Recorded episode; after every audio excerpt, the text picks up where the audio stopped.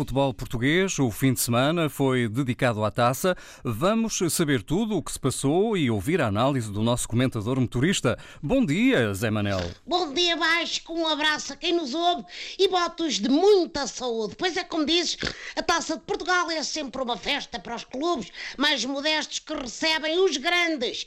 A taça tem a alcunha de prova rainha, mas é devidamente apreciada até por um republicano, como é o meu caso. Bom, ainda faltam alguns desafios, mas até agora ainda não houve tombas gigantes. O único pequenininho a querer derrubar clubes é o raça do coronavírus.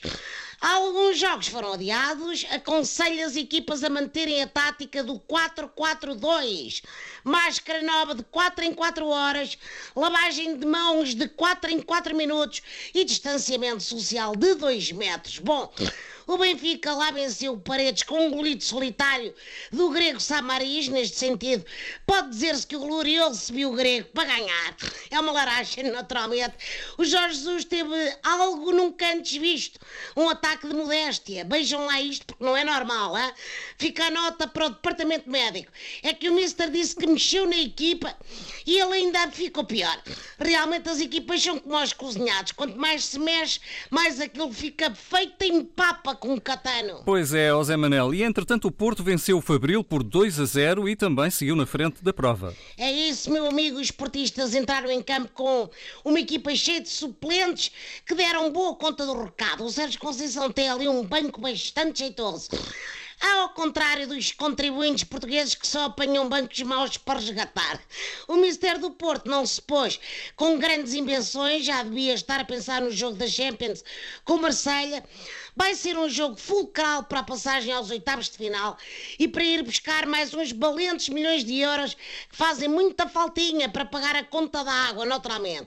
Bom, digo isto porque só o facto de andarem a meter água, a meter muita água, que explica o prejuízo de 116 milhões. Você é que diz, você é que diz, Manel, se calhar sabe. O Sporting, entretanto, diz o calendário, só joga hoje contra o Sacavenense, que já protestou contra o horário da partida. Foi o Mr. Rui Gomes do Sacavenense que se queixou e com razão, digo eu. A maioria do pessoal que está nos clubes pequenos joga mesmo só por amor à camisola.